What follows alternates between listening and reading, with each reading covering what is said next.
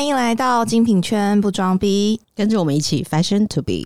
大家好，我是圈圈。大家好，我是 Shiny。今天听说我面子很大，就是我邀请到了一差不多三十，公分。我邀请到了一位从来听说不见陌生人的一位嘉宾。我们今天想要跟大家聊的主题是精品的从业人员的面试技巧大公开，让你们都知道老板们在想些什么。那非常开心，也非常荣幸，我邀请到从不见陌生人的 Amanda 来到我们的节目当中，跟我们分享他是如何在茫茫的人海当中挑出他自己的理想人才。那可不可以请 Amanda 帮我们自我介绍一下？大家好，我是阿曼达。我在这个精品行业从事大概差不多三十年，有八年是在中国，然后二十年左右是在台湾，然后做了一些不管是做直销啊，或者是做 wholesale，我大概都做过。其实 Amanda 的那个经历超级无敌丰富的，我们等一下一一的把它慢慢的挖出来。对啊，对那些牌子列出来，大家应该都争相想要进去这样。因为牌子列出来都吓到，太可怕了。那我们呢？其实今天蛮有趣的，是因为我比较特别。我自己的话，是因为都在做销售，所以我其实是一个比较像是应征者的心态。但我现在对面坐了两位老板，所以他们的观点可能会跟面试者稍稍微有点不太一样。然后我们可以跟大家彼此分享一下说现在因为刚好是暑假。很多人都刚毕业，那也有一些社会新鲜人想要去尝试看看，像是精品这样子的行业。那我们可以来看一下，说从这些部分我们可以有哪些准备？你是受试者，我们两个是受害者。我为什么这么说？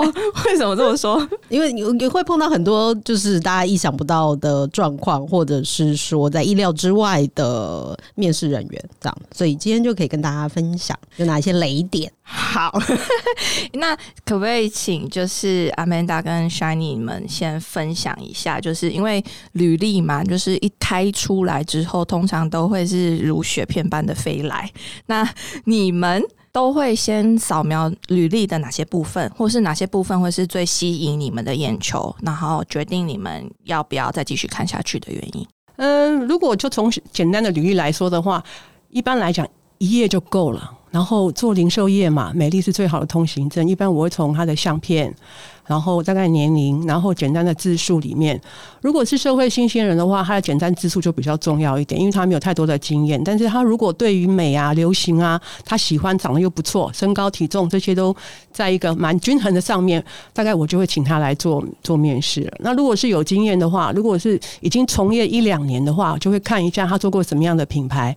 然后了解一下跟我现在需求的人员有没有一些比较接近相同点，我才会邀请他来做实际的面试。那 Shiny 呢？我觉得阿曼达是算是非常主流的一个面试官，呃我是的对我我是是完全是非主流的那一种这样子。我第一个会看就是格式的编排，就是你到底怎么去整理这一份履历表，因为我们其实蛮常收到，就像阿曼达讲，我们面试蛮多是销售人员，那很多人就是拿他刚刚讲的一张。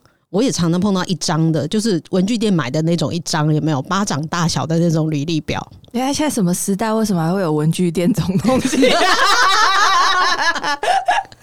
基本不是都应该一零四吗？嗯嗯嗯，没有哦。你知道，这就是我们今天要分享，就是一些秘辛，这样其实还蛮常收到这个的，就是常常收到这样单张的履历表，对，非常的简洁，简洁到你根本不晓得他做过哪些事情。然后他刚刚提到的字数，你应该说的是自传类的吧？大概两三百个字，讲一下他自己的简单的个性跟喜好，这样子，嗯不是长篇大论那种的。这点这个部分我也会看，但是蛮常碰到雷点的，就是很多人会写自己的家庭状况。我来自一个小康之家，家里有父母兄弟姐妹住在一起，怎么等等之类的。对我来说，I don't care 你的背景。就这这些家庭背景，我真的完全完完全全都不在乎。到目前为止还还是很多人这个样子写，所以字数我反而会比较着重在就真的的工作经历，而不是这种流水账式的。我不晓得到现在还有人写这种东西。我今年十六岁，没有，他们就直接套用模板。就是你现在如果在 Google 上面打自传，大概模板就是这样。真的吗？我看过都很精彩的哎。那那我们等一下可以请 Amanda 跟甩你帮我们分享一下，看过你们觉得最棒跟最可怕，应该是最惊悚的履历，就是哪些是你们可以分享给大家的？Amanda 可以帮我们分享一下吗？你看过最棒的？棒的，好看过最棒，但是不一定是受用的啦，哈。就是说，他这个社会新鲜人，他一直想要进入这个所谓台湾前三大精品嘛，所以他送过来的那个简历里面，他就是可能有透过这个网络找到一个比较漂亮的模板，是彩色的，放上是生活照。他在写他每一段的求学经历，跟他的社团活动，然后他做过怎么样社团活动，他还有一些过往的一些成果，他会附在他整个履历后面，所以整整就是厚厚的一本。所以，如果你有仔细去看的时候，你会发现他在过往，他虽然没有什么工作经验，可是他却有很丰富的社团经验，跟人的互动啊、沟通啊。他多想争取这一份工作，他就把他自己创立的社团相关的招募啦、费用管理啊，通通附在后面。他整份上来其实做的非常棒，但可惜就是说。因为他做太花俏了，就可能呼应到刚刚 Shiny 讲的，有时候你太花俏了之后，你规整的很好，可是他放太多颜色太花俏的时候，你也会觉得说这样是一个什么样的人啊？对，但是他做的认识是很棒。如果说撇开招募来讲的话，这个是个很简单的字数里面，他做的非常完整。我可以从他的完整里面看到他多么想要进来。最后，你有邀请他来面试吗？有有。有请他来面试，因为我对这样的人我还是蛮好奇的。尤尤其他过往有一段时间是在不知道在英国还是美国去去做那种游学一年，然后过程里面他在里面就在公路上好像有点状况，他怎么样离开那里？所以他的解决问题的能力啊，他独立的精神其实是很高的。所以最后有被录取吧？啊，没有。为什么？哇，你就交了一个好朋友的意思吗？为什么？为什么最后没有被录取？我忘记有录取还没录取。他可能是放到我们那时候有一些 management training 的这个部分里面，他当下是没有把他应征进来做 sales 或者是什么，是把他放到了公司之前有个培训计划里面。他应该是放到那个培训计划里面做培训员去培养他的。所以他的培训是指说，他之后会参与公司的其他人员上面的培训吗？还是他要把他培训成什么样子的人？培训成店铺的主管，而不是从真的一开始就是从 sales 做起。当然，他中间在培训的过程也会要要了解这个销售的过程。可是他可能是放在一个未来就是培训成为主管。因为他的一些可能管理能力、问题解决能力、独立性都是够的，所以这件事情也告诉我们一件事情，就是其实当然当 sales 是一个进入这个行业非常非常相对容易的门槛，可是这件事情也告诉我们，如果你今天你有突出或者是很不一样的表现，你有可能会比别人。拿到一张更不一样的门票，从一个比较不一样的起点开始。那 Shiny 有看过你觉得最棒的履历是什么样子，让你印象很深刻的吗？我看过最棒的履历，其实就像我刚刚所说的，它整理的非常的完整。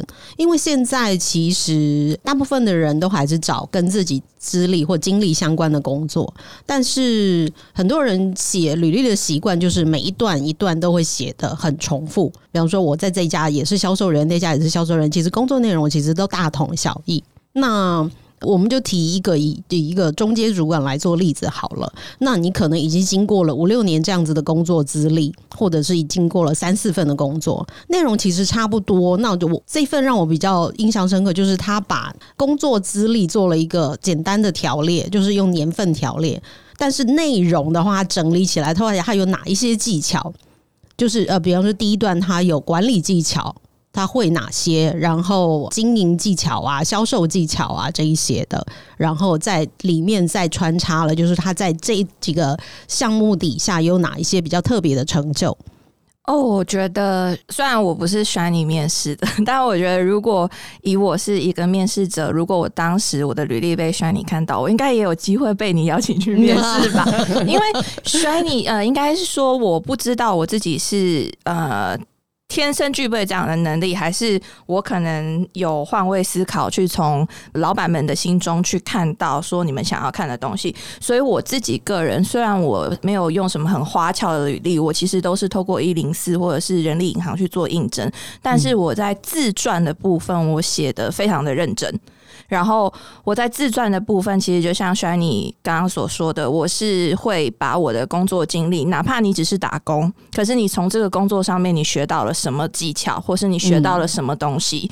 那以我自己个人来说的话，我其实从基本销售到资深销售，我只是大概一半一半的时间。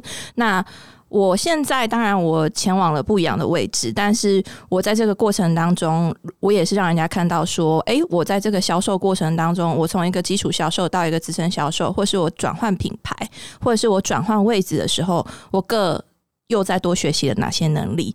所以我觉得这些其实是可以给大家一个非常好的例子，因为。我也应该可以这么说啦。其实我一零四丢出去的履历几乎是无往不利，就是一定都会马上接到电话邀请我去面试。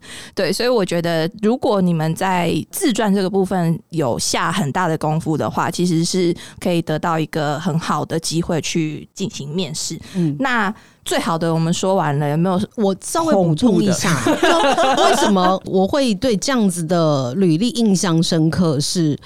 从这个履历当中，我也可以看到你自己的组织能力，你的归纳组织能力。嗯嗯嗯。那因为我们看一个人，不会是从我开始谈话这一段开始才开始认识这一个人，而是从你怎么样整理你自己所理解、所学习到的内容。我觉得这一点也蛮重要的。那履历表对所有的人来讲，最当你要找一份工作的时候，其实是最重要的一个敲门砖。那如果大家只是用一个很制式的履历，或者是用你不是很用心在准备这个样子，就只是套套模板的话，我觉得你还期待说啊，你可以收到什么样的电话，说来邀请你去面试，我觉得这个几率都都会比较低啦。嗯，因为你要脱颖而出，就像人要长得漂亮一样嘛，在那个 众多的照片当中，要挑选出那个最亮眼的；跟众多的履历当中，你要挑选出那个最亮眼的，所以都是需要下一点功夫的。好，那我们刚刚分享完最棒的，有没有你们曾经收过？天哪，这是什么履历？所以你感觉很想说，所以你先来分享。我生活最恐怖就是我刚刚说 收到那个文具店收到那个一张手掌大小的那个手写履历啊，这样子。那他有直接进那个碎纸机吗？没有直接，我会集成一叠然后再进去。这样子，这是一个就是收到这种单张用手写的，那可能他资历不是很多，可是我觉得再怎么样，你都还是应该可以讲得出一些你在那里面做了什么事情。虽然大。大部分人都只是写库存整理呀、销售啊、客人客人服务啊这个样子，都只是写这几个大项这样子。可是你一定有做一些是值得拿出来跟大家分享的。然后还有收到比较惊悚的是，刚刚曼达讲说你会看照片，嗯，那照片对照片这一点我也觉得是蛮重要的。我收到比较惊悚的是第一个收到团体照。团体照？那你怎么知道他是谁啊？他圈起来吗？假醋笔收到团体照，然后他用红笔把自己的脸圈起来，是不是？没有哦，加上一个皇冠。对对对，那很明显的看得出来，就是一个毕业旅行团体照这样子。他好歹也附一下那个大头照吧，附团体照还 是什么的。毕业也会有，只能说蛮幽默的，这样非常非常的幽默，这样子。这是一个比较也不能说惊悚啊，一个很特别的经历。然后还有收过我泳装照，你说比基尼吗？哎呀，比基尼就是还好，这张还是蛮美的。但是我也是觉得说，嗯，你可能要想一下，说你到底是来应征什么样的职位？我觉得讲这句话可能很八股，但是。你的敲门砖还是要整理一下啦，这样子就是不要说这块砖原本长什么样子，你那块砖就直接扔过来那个样。那阿曼达呢？因为我在大部分在看履历的时候，其实都透过这个 HR 已经先筛选过，我才会拿到那一整大叠，所以可能有这么这么恐怖的的经验，可能大概都没有了啦，都被筛选都被筛掉了啦。那我也想问一个问题，就是台湾这边的履历表跟大陆那边履历表会有差异吗？有差异。其实台湾履历表就像刚刚你说的那样，就是说。可能我觉得资讯比较发达，然后我觉得一般来讲销售人员的程度也比较好，所以他们在写履历的时候，他们整个来讲是写的时候是比较工整的，也比较整齐的，也知道用电脑去打。可是在中国的话，其实可能不晓得网络也是很发达，但是他们丢过来的履历在写的时候，其实就很简单，就可能就像你刚刚讲台湾那种文具店出来的一小张而已。他写没有太多东西，然后到了公司之后，我们才会重新要求他写一份比较仔细的。所以在中国的话，基本上他们就是像你讲，就是很简单的一小张纸，简单的记录一下他做过什么样的工作，他们也不太花太多的心思去讲一下他在每个工作有什么样的 achievement 这样子。那我觉得有可能就是说，我自己觉得平均数值来讲的话，台湾的销售人员的素质大体上还是比中国强，因为中国人多嘛，所以他们来自五湖四海，所以平均的程度啊、年龄啊都比这边还小。就是一般销售人员的话，其实没有台湾的素质好。哦，我我很意外这个答案呢、但是如果是因为我们常常被攻击到说人家多厉害这样对，因为我们现在常常被一本书控制吧。上次有提到小红书，小红书其实上面有也可以分享给大家。其实小红书上面有非常多很厉害的人，就是。到底真厉害假厉害，那其实有点难以考证啦。就是因为我们毕竟不在中国的市场，可是你就会看到很多很厉害的人去分享他们怎么样拿到精品总部的位置，或者是他们怎么样进入香港的高层等等的，或者是举凡很简单的销售的应征，他们是用了哪些攻略？所以我有点意外，就是因为我觉得相较于台湾来讲，我看到的这些资讯，我觉得哇，他们其实已经很进步、很发达了，所以我就是蛮意外这样的答案。嗯，进步方法可能是只有在上海啦，因为我们在上海看到的销售人员，就是做呃，不是一般销售人员，可能就是主管级的。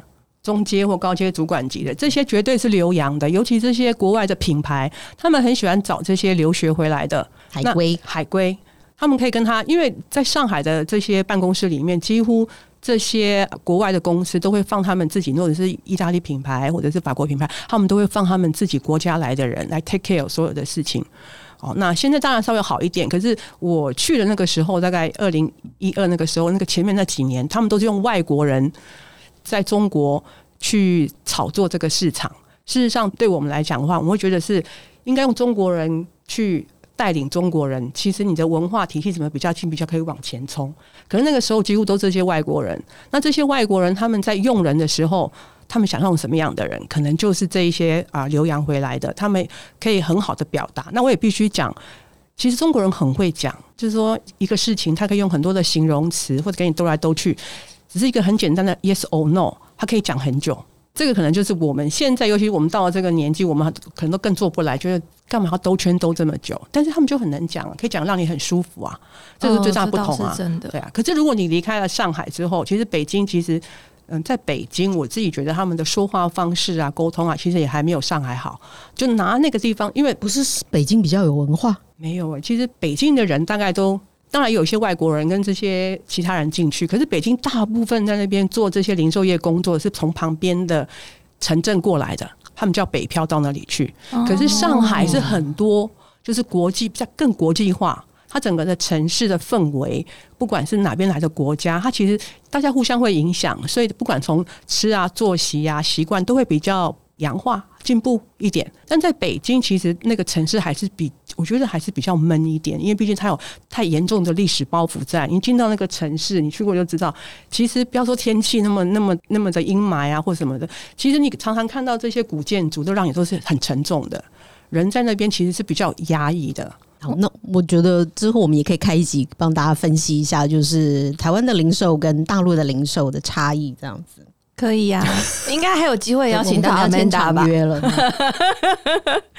好，因为刚刚其实有提到，就是像上海，它是一个比较国际化的都市嘛，所以说其实早期的话，精品的人员他们都会喜欢直接用海归派的，但我觉得现在应该是说整个市场或者是说整个教育也都不太一样了，所以整体的比如说语文素质啊，或者是其他的都跟着提升上来了。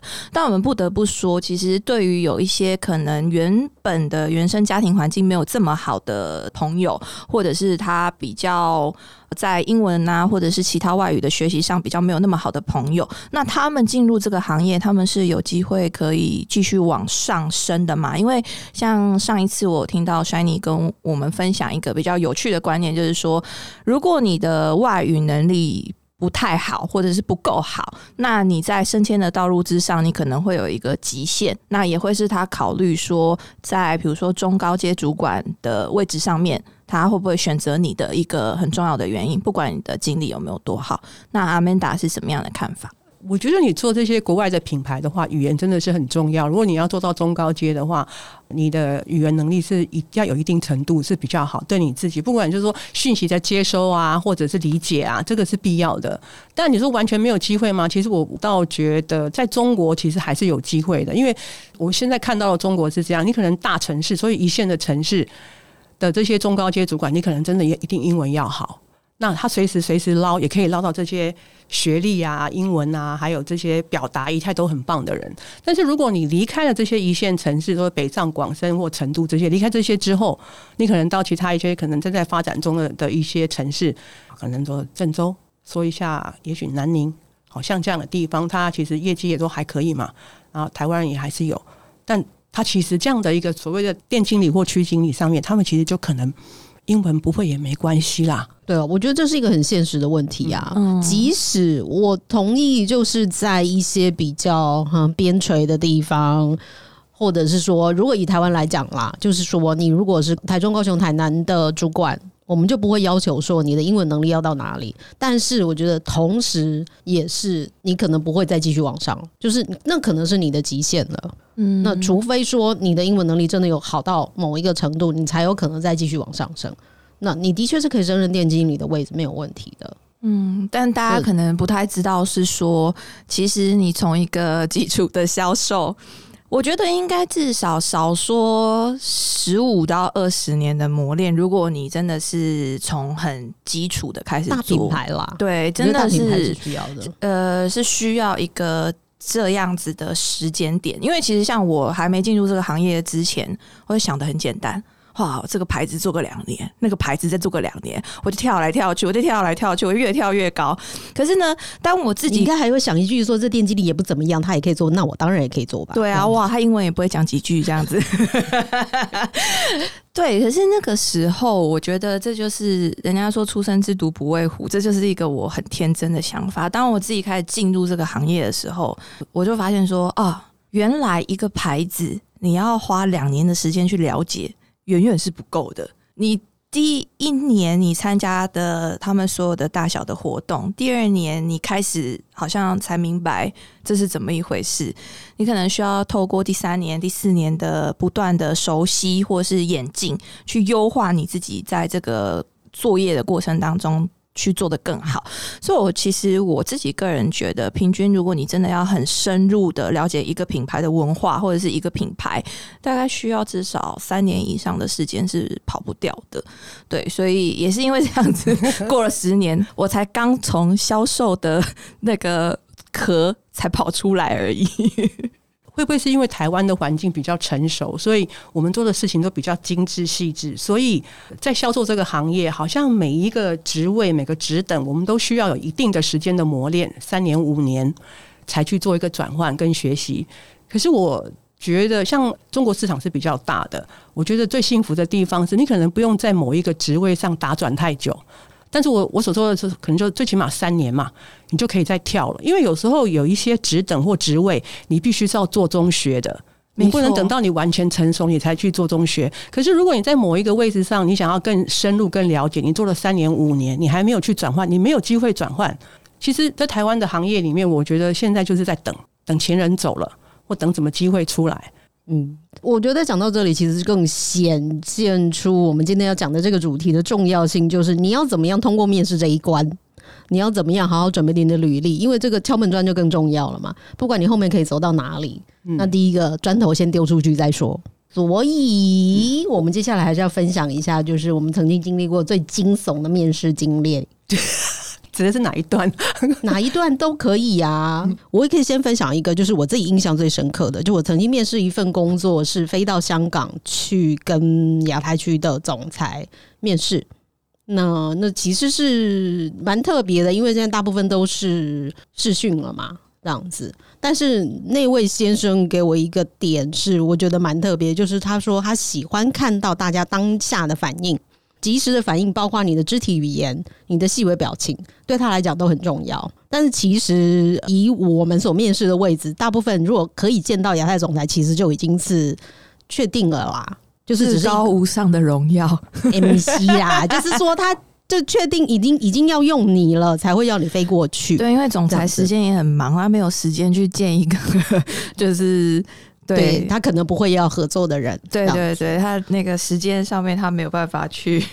对啊，所以说第一个飞过去，我也觉得蛮特别的。然后再来是他所提的点，他说他喜欢看到当下的这些反应嘛，就是觉得看到本人比较准。然后再来，他也问了一个很特别的问题，就是。我觉得后来也其实也碰到蛮多主管也问同样的问题，就是说，哎，你觉得你之前做过最后悔的事情是什么？有什么是你自己最想要改变的一个瞬间？这样子，那你的答案是什么？我的答案是我曾经做过的某一档活动的进行方式。可以具体的帮我们说一下太明？显了啦，好，太明显了，是不是？好好好，好，没问题这。样子是我自己参加过的，但是我自己呃当过主事官的话，有一个蛮惊悚的经历，其实是从那位。候选人被抠来之前就已经发生了。这位小姐从丢履历之后，然后就大概每隔三天就打电话来问一次：“请问你们收到我的履历了吗？”这样子，然后呢，发现说：“哎、好像没有什么回音。”之后呢，这个人就改变策略，自己拿履历到办公室来。我收到讯息的时候，他已经是拿来第四次了。然后总机非常惊悚的，很害怕的跑进来说：“夏丽，夏丽，我跟你讲，这个人已经来好几次了。”然后他上面写了一个纸条，叫我一定要拿给你，上面就写：“这是本人第四次亲递履历，我希望可以立刻得到回应。”我想说：“哦，哦，好哦，那我们就来聊好了。”聊了之后，聊了的内容的确是不怎么令令令人印象深刻，因为内容完全不记得，我只记得前面跟后面这样子，所以这是前面惊悚的过程。然后等他面试完之后呢，也是每隔三天就打电话问一次结果。其实他隔天就打电话来问了，就说：“那请问这份工作的薪水会是多少？那我的福利会是多少？我的年假会是多少？”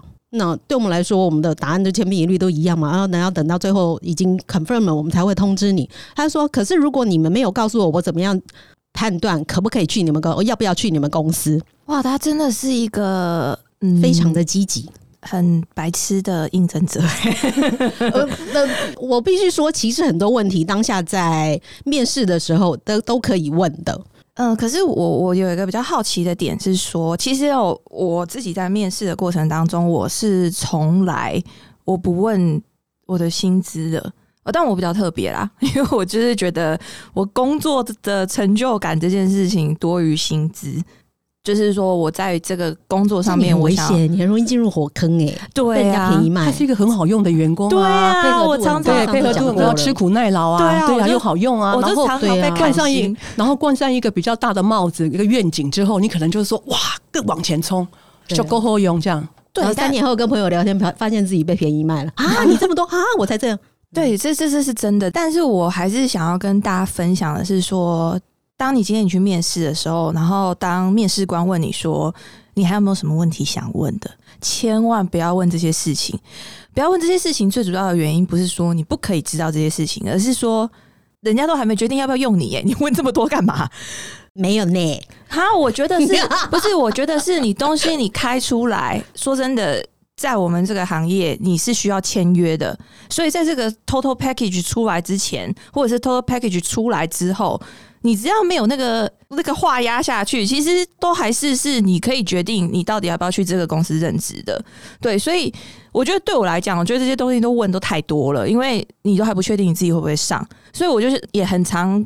碰到我自己身边的朋友跟我分享说：“哎、那怎么办呢、啊？到时候如果他们开的薪水我不满意，我会说不是你，你不用想这么多啊，人家有说要用你吗？我都是 always 这样回答。我说人家有说要用你吗？他有说非你不可吗？你有这么不能被取代吗？还是什么的？我自己是觉得，就是这个问题对我来讲不应该在这个时候问。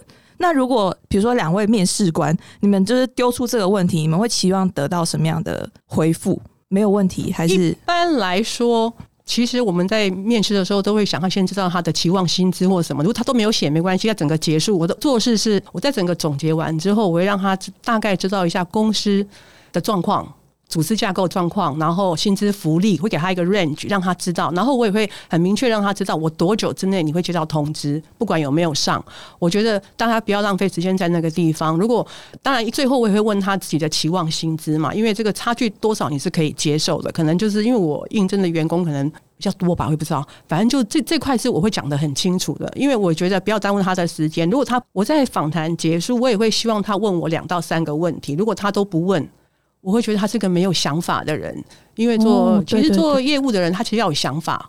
他如果没有想法，只是一味的配合的时候，他在整个的学习销售的过程里面，我觉得可能比较没有。因为我觉得现在在销售，其实要点创意，你的表现也要有自己的风格。如果你没有这些想法，你只是这样跟着走的时候啊，我觉得不太好。我超级认同 Amanda 说的，就是销售是需要有一点点创意，然后跟他需要有一点点。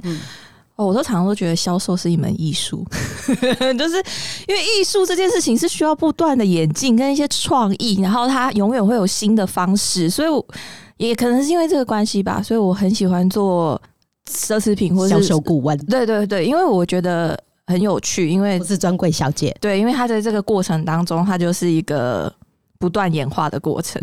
那 Shiny 呢？你喜欢人家问你什么样的问题，或者是你喜欢得到什么样的答案？我喜欢得到什么样的？因为我其实，比方说，我刚刚分享我自己觉得蛮惊悚的那个经历，可是其实我后来有想一想，在现在这个年代了，那个其实是我差不多十五年前碰到的面试者。但是我认为，其实在这个年代，就是大家都要有相对等的资讯来考虑，就是工作选择你，你也选择工作，那你有没有足够的资讯来判断你到底要不要拿这份工作？我觉得这个是面试者自己要拿捏的立场，就是你是非常需要一份工作，还是你非常想要这份工作？我觉得这个会让你自己面试的过程跟内容会完全不一样。那我们先用后面这个来讲，就是你非常想要这份工作的话。那你就必须得到相对等的资讯，所以呃，我后来采取的策略其实也就是跟 Amanda 差不多。HR 很很喜欢说，啊，我们打百百就可以得到多少钱呐？这个样子，那这个其实都是屁话。他必须要告诉你说，虽然打百百是多少钱，但是平均有几个月可以打百百，就是你真正能够拿到多少，很实际。对，我觉得这是很实际，因为你要应征的是销售人员嘛，所以你到底可以拿到多少钱，对你来讲是一个很重要的判断基准，而不要进来是说啊，不是跟我讲说可以拿到多少，你知道大家都只听到这一个啊，不是说进来可以拿到多少，对，这是打百百可以拿到，但是平均达成率只有百分之三十哦，就表示说那些都这辈子都拿不到哦，这样子是一个很美好的梦哦，这个样子，然后你会觉得干，我又被骗，哎，这句话可以讲。就是说我被骗了，这样子就啊，我没有问清楚，或者是说像你刚刚讲的，觉得说啊，人家还没有要确定要用我，我怎么好意思问？但我必须说，这个一定要很好意思问。你不问，人家如果也不告诉你，现在大部分主管官也不会告诉你。那所以进来，大家都会有一个资讯上面的误落差。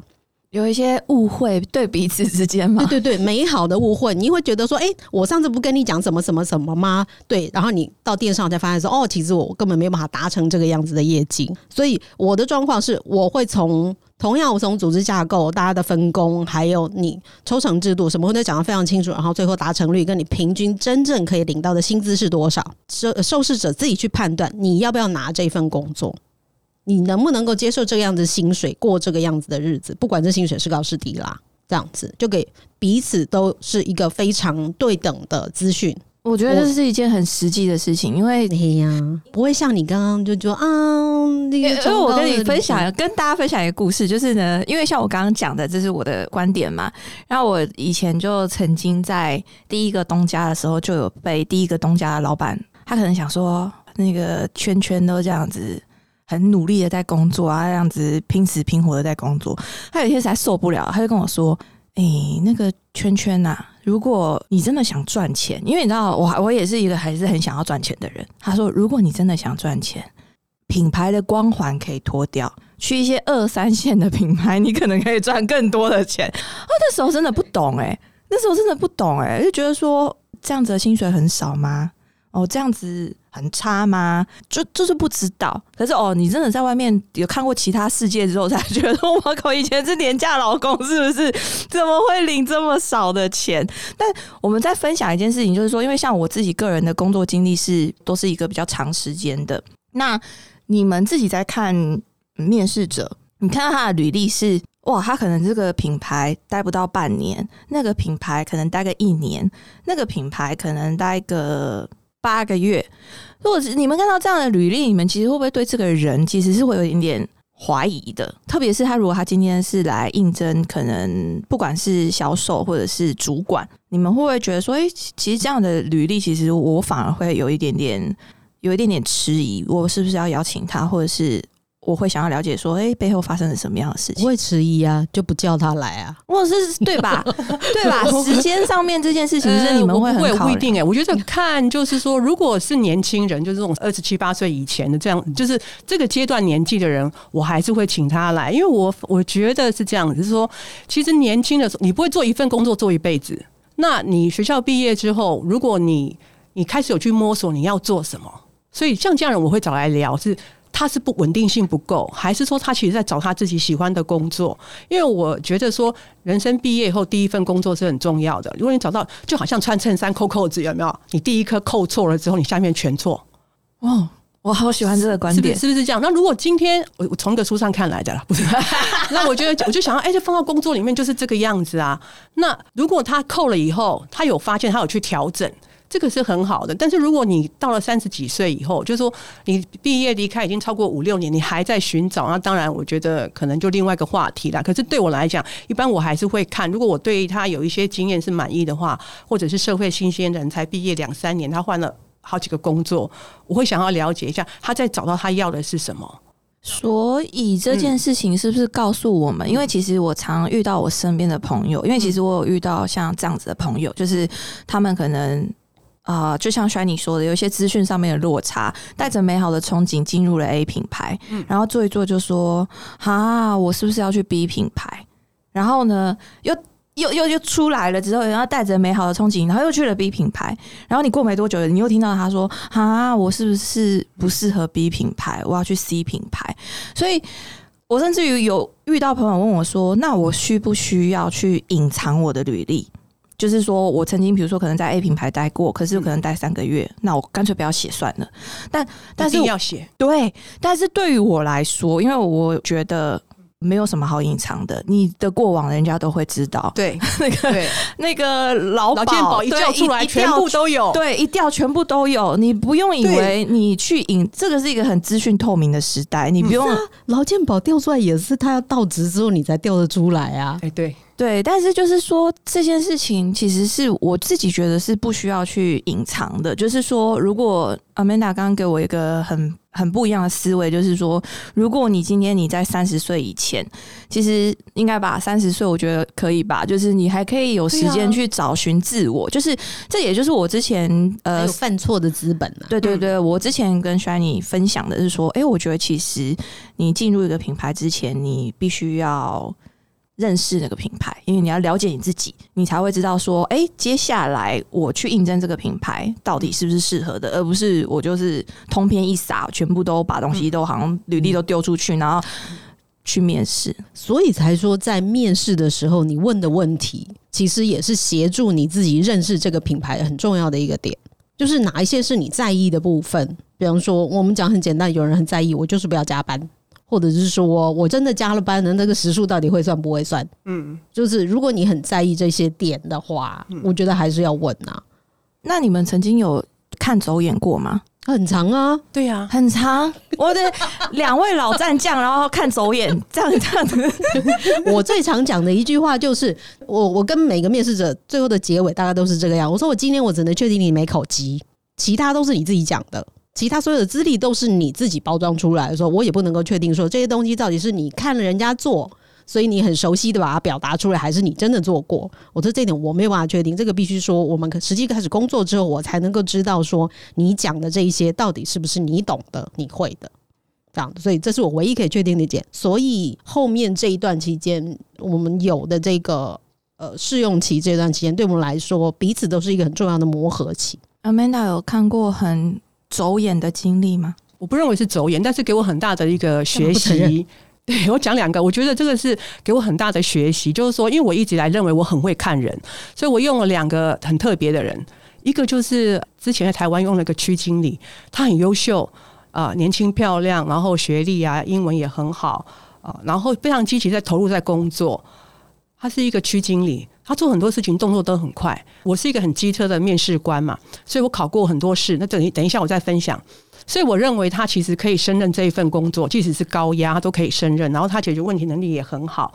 殊不知，你知道，等他真的开始上线，第一个月还好，第二个月他就他的情绪控管是有问题的。但是他在面对老板的时候，他不会展现出来。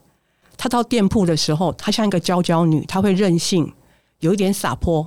当下之前我在做一些面试考试的时候，在测试他的情绪反应的时候，其实，在那个情况下，居然是没有测出来的。等到事后真的开始运作的时候，我才发现，因为我喜欢这种很激进的人，然后他敢跟敢挑战我，敢跟我说很多话的人，那他确实做的都不错，他说话啦、表达都很好，不至于太夸张。但是他到店上的时候，可能就是少年得志吧。当他情绪压力大的时候，他会对他的员工其实有点塞性 day 或者任性，哦，这件事情是这个是最恐怖的，对这是我没办法接受的，因为我觉得我也不会这样对我的同事，他怎么可以这样？对，而且其实，在我们这个行业，其实这应该不是我们这个行业所有的行业都是，但因为我们是真的是比较都是外商企业，所以我们其实是会有，包含你进公司或每一年，你都会得到一个伦理道德规范的守则，不管你有看没看，你都要签。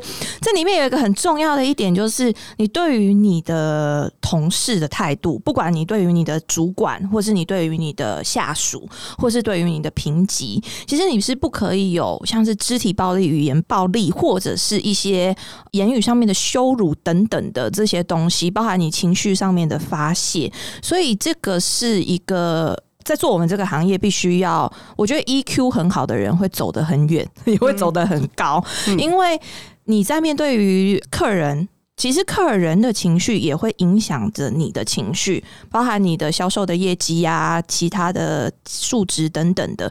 所以我觉得，如果你想要进入到这个行业，我觉得可能要先扪心自问一下，自己是不是一个很高 EQ 的人，自己有没有办法去消化这些突如其来的情绪，或者是有没有办法去 handle 这些有的没有的情况。对，还有我觉得年轻就做到高位，可能有时候就会莫名的那种骄傲或什么会来吧。可能每每个人年轻的时候都有年少轻狂的时候吧，就会展现那一面。也也许吧，我不知道。反正后来就大概在三个月左右的时候就要做考核评估嘛。其实一般是六个月嘛，三个月我就通知他了，用另外一种方式就结束合作。另外一个就是说，也是让我觉得说。他说话谈吐都非常温和，过往经历是很棒。他虽然是小品牌的剧院出身的，他的经验也很好。他自己开过店，带过团队，自己还做到剧院。他愿意去就一个大品牌做一个所谓的区经。好，那我觉得也蛮好的，因为他经历太丰富。谈天的时候，他的遣词用语也很漂亮。当我在问他工作组长内容什么，他都可以讲得非常好，非常逻辑非常好。可是等真的开始合作以后，我们发现，就是说有的人的经验是被堆出来的，并不是真的。就好像我们讲，知识就是力量，不是你不会用就不是力量。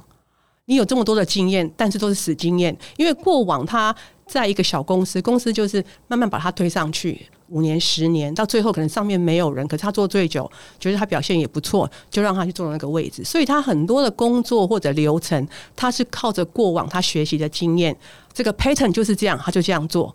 但是你到了另外公司之后，可能 pattern 不太一样了。他没有因为过往的经验而去去发想，其实这个 pattern 要改，或者什么样东西是不对要增加的。他完全处在一个整个的换季，这个跟着他以前的 pattern 走，没有新意他进来。以前会的东西，等于他只是复制贴上，一直复制贴上。可是面对了不一样的模式、不一样的经营模式，他没有应变的能力了。对这样子吗对，应该是这样子。所以呃，后来发现就是说，其实我自己也很惊讶，哎，我们找到这么好的人，可是事实上他用不上。那谈到这里，我想要问问两位有没有遇过跨领域的应征者？因为我们其实刚刚很多都在聊说协同纯正，就是我们一直就是都好像在这个行业，然后怎么样再更往上走。可是你们有呃遇过说，哎、跨领域进来，然后可能意外做得很好，或者是跨领域，但是后来不适合离开了，有没有这样子的经验可以跟大家做分享？像轩你一刚开始是在药厂嘛，意外进入到这个行业之后，哇，做的风生水起的。对，所以我对于跨领域其实是 range 非常的宽，这样子。但是我其实碰到大部分的状况是说跨领域但是不成功的情况其实比较多，就是因为他们对这个行业有。太过于刻板印象，那你进来之后，你就会发现说啊，那实际状况其实不是你所想象的那样子的光鲜亮丽啦，或者是说值得拿来撑腰啊，或者是说工作时间居然这么长啊，或者是说哦，原来不是说点点点就可以完成买货这一件事情等等，就是在知识上面的落差，造成说这个跨跨领域不成功。嗯，那 Amanda 有遇过吗？哦，你知道之前就是。做的是前两三名的这个高端品牌嘛，然后就有一个珠宝的，也是一个很高端珠宝的女生来到，我觉得这也是大家没有办法理解的迷思，就是珠宝跟 fashion 其实是完全不同的领域。对，对大家来讲可能都是哦，那个都是销售，但其实真的差非常非常。来了以后，你知道那个整个现场，当然我做那个品牌的时候，店铺啦、环境啦，其实都还是很优雅、很高雅，但是后面的工作内容其实不是的，珠宝全都是手工艺。对他还可以做，他还跟客人对话，可以展示美美的手。可是如果你做到这些这种时尚精品的时候，他其实什么都有，他有皮包，有鞋子，你要扛鞋子，扛皮包。你在整货的时候，你想想看，你要花多少力？你卖一双鞋的时候要拿三双鞋出来，你是要抬三双鞋，跟你卖珠宝一次拿两三个，这个是做没多久就再见了。哦，我觉得今天我们可以再给，就是比如说想要进入这个行业的社会新鲜人一个建议。然后他们可以怎么样进来，或是他们应该要准备什么样的事情？我觉得先回到我们的原本的主题，就是我们在讲提到履历这件事情，就是你的履历还是要克制化，针对你今天想要应征的位置，凸显你在这一方面的能力。我觉得这是第一块砖头先弄出来之后，你才能够得到面试的机会。然后再来就是面试的时候问问题也非常的重要，就是在强调一下我们刚刚所提的那一点，你要问到你最在乎、最在乎的那一点。所以这个是在事前的准备的时候，你自己要先想，不管我今天去面试是什么样的工作，那我在最在乎的是我一定要拿到多少钱，或者是说我希望可以得到老板的重视，哪一个是你最在乎的？那你就要针对这一点去。提问，而不是说，其实大部分人都会问问题啊。我想知道公司的呃训练机会有哪些，但是 and then 啊问到只有 then 呢这个样子，这个好像又是那个知识课本抄出来的这样子。所以这两点，然后再来是穿着打扮，我也觉得非常重要，请大家不要再穿着白衬衫配上黑色套装过来面试了，因为那会让你变成隐形人。所以我觉得这点也非常非常的重要。就是你不要让人家对你没有留下任何的印象，所以就是这三点我觉得蛮重要的。我们做 fashion 行业的，所以我们其实要给面试者一个我觉得很棒的服装提醒啊。我自己觉得，你不一定要穿成全黑，然后你也不用穿套装，可是你先去浏览一下你要去应征的品牌，它的服装风格是什么，穿符合那个品牌服装风格的。方式或是一些单品去做应征，然后切记，你去应征 A 品牌的时候，千万不要穿竞品，不要有竞品的东西出现在你的身上，因为这是一个对品牌非常不尊重的事情。所以这也是我想要帮大家的提醒。那 Amanda 呢？呃，综述专业讲的部分，我还有几个部分想要提醒社会新鲜人，在面试的时候，当你履历被筛选过来，可以真正做到面试的时候，等于就说你面试已经成功一半了。所以，当面对面在这个访谈里面，我会提醒他们是说，因为你可以上网一下去 Google 一下这些那个八股考题啦，把自己练熟一点。今天你要去面试的时候，首先就是你一定要把这些。简单的一些自我介，因为他就是要练的口条嘛，所以你要不断的练习怎么自我介绍，然后把一些自己的一些强项啊、弱项啊这些背熟，然后在言谈之间一定讲说话要正面，还有因为面对面的时候，你的仪容仪表还有你的态度是非常重要的，然后说话要精简，要练习一下。这种考试其实都很简单，但是要练习要熟练，还有提醒他们，提醒社会新鲜人。就是说，面试官在跟你怎么亲切和蔼，他还是面试官，他不是你的朋友。不要在访谈的过程里面。就是说被这个主考官带着跑，因为有时候聊天聊到八卦的时候，他可能会探你一些有的没有的。你讲到一些不必要的八卦，对你自己是不好的。他绝对不会是你的朋友。我只想提醒，我们常常设的陷阱。对，嗯。然后还有一个就是说，因为其实做 sales 是一件要情绪管理很好的工作，所以在过程里面可能有一些考题或者一些问答题，它其实是在测试你，测试你的情绪管理。或者是特训你解决问题的能力，提醒大家，就是说，当你不知道怎么回答的时候，你应该重复问题，找到答案去回答，不要被那这个面试官的问题牵着走，然后情绪就来了哈。这个其实是比较不太好的地方。